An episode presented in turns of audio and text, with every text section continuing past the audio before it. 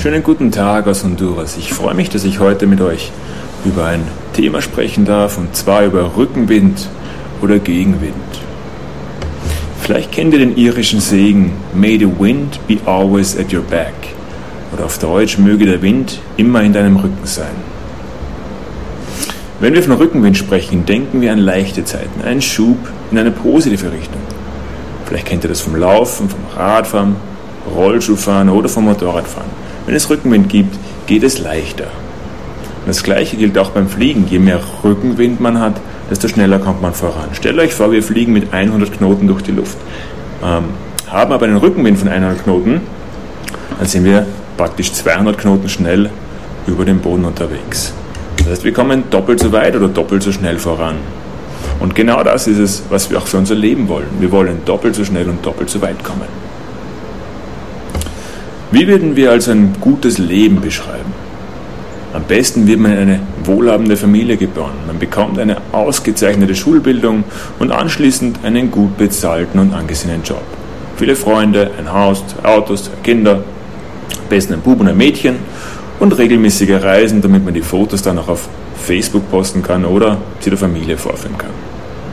Das ganze Leben ohne Schulden, Krankheiten oder sonstige Probleme. Alles geht leicht und was man anfasst, gelingt. So oder so ähnlich schaut für uns vielleicht ein Leben mit Rückenwind aus. Ich habe öfters mit Menschen gesprochen, die Jesus nicht kennen und mir wurde so manches Mal gesagt, was will man mehr? Wir haben es so schön. Wir leben so gut. Unser Leben ist wie Himmel auf Erden. Habt ihr schon einmal von Richterkreislauf gehört? Im Buch der Richter wiederholt sich das Gleiche immer und immer wieder. Den Menschen geht es gut und sie wenden sich von Gott ab. Gott bestraft sie oder erzieht sie, sie schreien um Hilfe und wenden sich Gott wieder zu. Gott erbarmt sich und sendet einen Richter. Er hilft ihnen, es geht ihnen erneut gut und sie beginnen sich wieder abzuwenden. Alles beginnt wieder von vorne und so entsteht ein Kreislauf. Sobald es ihnen gut geht, brauchen sie Gott nicht mehr. Dann schreien sie um Hilfe, weil es ihnen schlecht geht. Gott sendet einen Richter und rettet sie. Und wenn es ihnen gut geht, dann brauchen sie Gott nicht.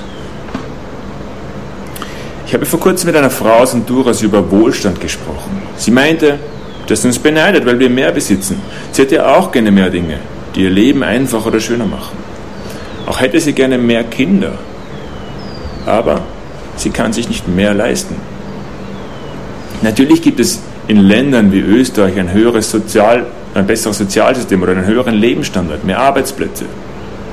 Aber ich habe ja auch erklärt, dass ein höheres Einkommen nicht unbedingt mehr Geld bedeutet, da auch vieles viel teurer ist. Aber was einer der größten Unterschiede zwischen einem armen Land wie Honduras und einem reichen Land wie Österreich ist, sind die Möglichkeiten.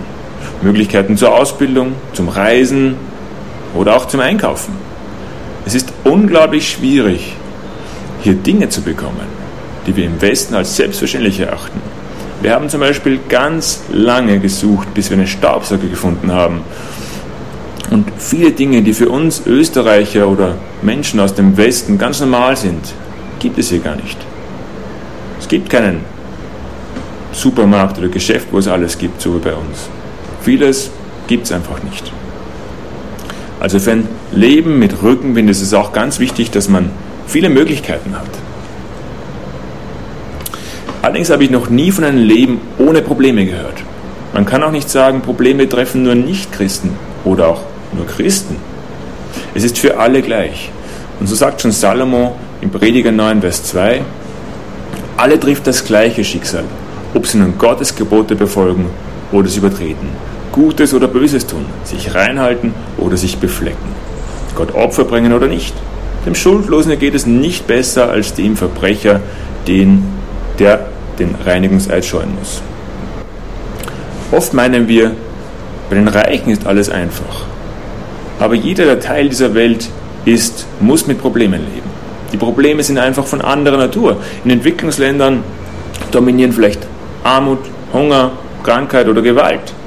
In Industrieländern sind es eher durch ungesunden Lebensstil hervorgerufene Probleme oder Krankheiten wie, Herzinfarkte, Schlaganfälle, Diabetes, Depression, Burnout und so weiter.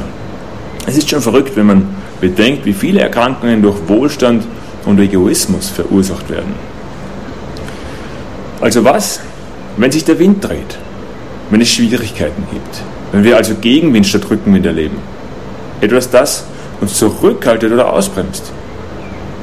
Habt ihr schon mal auf der Autobahn eure Hand hinausgehalten aus dem Fenster? Ich habe bei meinem Flugtraining in der USA auch geübt, wie man Gegenstände ähm, abwirft aus dem Flugzeug. Und da habe ich bei 150, 160 km/h in der, in der Luft, relativ niedrig über dem Boden, das Fenster aufgemacht und habe Gegenstände aus dem Fenster gehalten, die zum Teil schon ein Kilo oder mehr schwer waren und habe die festgehalten und habe sie im richtigen Moment aus dem Fenster geworfen, um sie genau an den richtigen Ort dann, ähm, damit sie dann genau an den richtigen Ort ankommen. Das war ordentlicher Widerstand. Und das war ganz witzig, aber im Leben will keiner diesen Gegenwind, diesen Druck nach hinten oder diesen, diesen Rück, dieses Zurückhalten. Seit wir uns für einen Dienst im Ausland entschieden haben, gab es kaum Zeiten, die einfach waren. Es gab und gibt so viele Herausforderungen und viele dieser Hürden hätten wir bei einem Leben in Österreich nicht gehabt. Seine Schwierigkeiten mit den österreichischen Behörden oder Verletzungen oder andere Nöte. Wenige Stunden vor unserer Ausreise in die USA hat sich eines unserer Kinder den Arm kompliziert gebrochen und musste noch operiert werden. Und drei Tage vor unserer Ausreise nach Honduras haben wir erfahren, dass wir unser Baby verloren haben. Es gab immer wieder Zeiten, die leichter waren, aber die meiste Zeit hätten wir es nicht ohne Gottes Kraft geschafft. Aber warum? Was bedeutet das für uns? Oft haben wir uns gefragt, ob uns Gott zeigen möchte, dass wir auf dem falschen Weg sind. Oder der Teufel möchte uns abhalten. Warum gibt es also diesen Gegenwind? Warum lässt Gott, Gott solche Dinge zu? Würden wir nicht weiterkommen, wenn alles einfacher oder schneller ginge? Wenn wir, wenn wir doppelt so weit kommen würden, wäre es doch besser. Und da bin ich auf das Gedicht gestoßen oder ist mir eingefallen, das sicher einige von euch kennen, die Spuren im Sand. Und da sagt die Margaret äh, Fishback Powers, eines Nachts hatte ich einen Traum. Ich ging am Meer entlang mit meinem Herrn.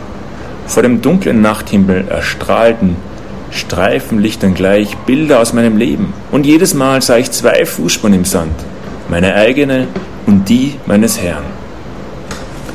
Als das letzte Bild an meinen Augen vorübergezogen war, blickte ich zurück und ich erschrak, als ich entdeckte, dass an vielen Stellen meines Lebens nur eine Spur zu sehen war. Und das waren gerade die schwersten Zeiten meines Lebens. Besorgt frage ich den Herrn, Herr, als ich anfing, dir nachzufolgen, da hast du mir versprochen, auf allen Wegen bei mir zu sein. Aber jetzt entdecke ich, dass in den schweren Zeiten meines Lebens nur eine Spur im Sand zu sehen ist. Warum hast du mich alleine gelassen, als ich dich am meisten brauchte?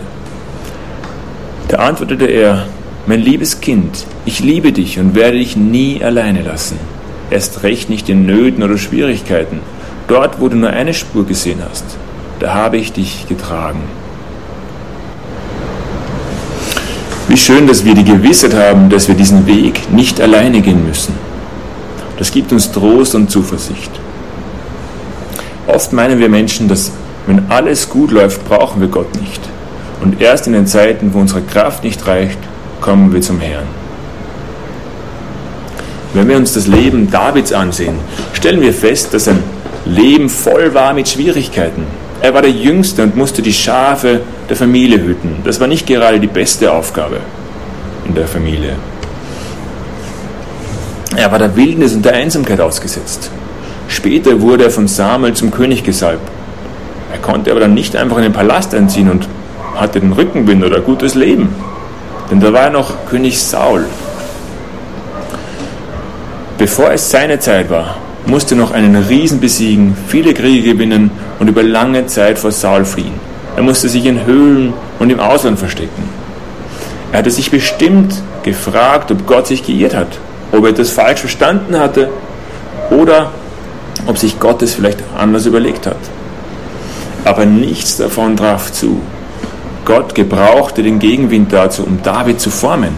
Er brauchte keinen stolzen, egoistischen, eigenmächtig handelnden David. Gott wollte einen gehorsamen, gebrochenen David, ein Gefäß, das zu einem Mann nach Gottes Herzen formen konnte. Stell dir vor, Gott würde die Wahl lassen, was du für ein Leben führen möchtest. Du kannst entweder ein Leben geprägt von Herausforderungen, Schwierigkeiten und Leid, durch die dich zu einem Mann oder einer Frau nach seinem Herzen machen will, willen, oder aber ein Leben geprägt von Sorglosigkeit, Gelingen und Leicht, Leicht, Leichtigkeit. Zwar mit Gott, aber nach deinem eigenen Willen. Ein Leben ohne Schätze für den Himmel. Was würdest du wählen? Gar nicht so einfach. Jeder von uns hat einen Vater, aber nicht jeder hat das Privileg, ihn zu kennen. Wer mit seinem Vater aufgewachsen ist, kann sich bestimmt an Verbote oder Ermahnungen erinnern. Als Kind hatte ich kein Verständnis, warum ich nicht mehr Süßigkeiten essen oder mehr Fernsehen durfte. Heute verstehe ich den Sinn dahinter. Wir sehen nur das, was wir vor Augen haben. Gott kennt aber unser Gestern, heute und auch morgen. Er will uns wie ein Vater erziehen und bewahren, auch wenn wir es oft nicht verstehen oder es nicht gut aussieht. So dürfen wir ihm vertrauen, dass er das Beste für uns will. Und da steht in Römer 8,15, denn der Geist Gottes, den ihr empfangen habt, führt euch nicht in eine neue Sklaverei, in der ihr wieder Angst haben müsstet. Er hat euch vielmehr zu Gottes Söhnen und Töchtern gemacht. Jetzt können wir zu Gott kommen und zu ihm sagen, aber lieber Vater. Er weiß am besten, was wir brauchen, auch wenn wir es vielleicht nicht gleich erkennen oder anders sehen. Und ihm geht es dabei um so viel mehr als nur unseren Körper. Er will für unseren, unseren Geist und unsere Seele sorgen. Hebräer 12, 10 bis 11 sagt, Unsere leiblichen Väter haben uns eine bestimmte Zeit nach bestem Wissen und Gewissen erzogen. Gott aber weiß wirklich, was zu unserem Besten dient. Denn wir sind seine Kinder und sollen ganz zu ihm gehören. Natürlich freut sich niemand darüber, wenn er gestraft wird, denn Strafe tut weh, aber später zeigt sich, wozu, dass alles gut war. Wer nämlich auf diese Weise Ausdauer gelernt hat, der tut, was Gott gefällt und ist von seinem Frieden erfüllt. Wollen wir jetzt Rückenwind oder Gegenwind für unser Leben? Es wäre schön, wenn uns Gott positiv verändern würde, aber braucht es dazu wirklich Gegenwind? Wie schaut das beim Fliegen aus? Stell dir vor, wir fliegen mit 100 Knoten durch die Luft und wir haben 100 Knoten Gegenwind. Da würden wir eigentlich nur den Wind überwinden und uns eigentlich gar nicht weiter bewegen. Das wäre nicht gut, sogar sinnlos. Ein sinnloser Flug oder ein sinnloses Leben.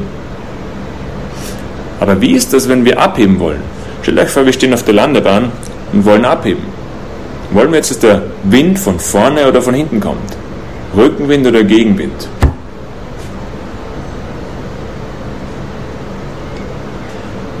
Wir brauchen den Wind von vorne zum Abheben. Auch beim Fliegen, der Wind muss immer von vorne kommen, damit wir den Auftrieb haben, um zu fliegen. Das heißt, der Wind muss von vorne kommen. Und wenn wir jetzt auf der Landebahn stehen oder auf der Startbahn stehen und wir wollen abheben und der Wind kommt von vorne, dann müssen wir weniger beschleunigen. Das heißt, wir können leichter und schneller abheben. Also beim Starten und auch beim Landen ist es das Gleiche. Wollen wir den Gegenwind? Beim Landen, umso äh, mehr Gegenwind wir haben, umso langsamer sind wir über den Boden unterwegs umso weniger müssen wir am Ende bremsen, umso weniger Landebahn brauchen wir. Das heißt, es gibt Zeiten beim Fliegen, da wollen wir den Rückenwind und es gibt Zeiten, da brauchen wir den Gegenwind. Und beides ist gut und beides ist schlecht, je nachdem, in welchen Zeit man das betrachtet. Aber das Gleiche ist bei uns im, im, im Leben so. Es gibt Zeiten, da brauchen wir Rückenwind, es gibt aber auch Zeiten, da brauchen wir Gegenwind. Und der Herr weiß, wann es Zeit ist dafür auch wenn es wir vielleicht nicht verstehen. Wir dürfen uns freuen über das reiche Geschenk der Gnade. 1. Korinther 1.5 sagt, durch ihn seid ihr in allem reich geworden, reich an guten Worten und tiefer Kenntnis, wie sie der Heilige Geist schenkt. Das möchte ich euch mitgeben, dass wenn es Schwierigkeiten gibt im Leben, dass der Herr uns trotzdem in der Hand hat, dass der Herr uns trotzdem umsorgt, dass er weiß, warum Dinge geschehen und wir dürfen ihm vertrauen. Und so hoffe ich, dass wir alle zu Männern und Frauen nach Gottes Herzen werden. Einen schönen Gruß aus Honduras und hoffentlich bis bald.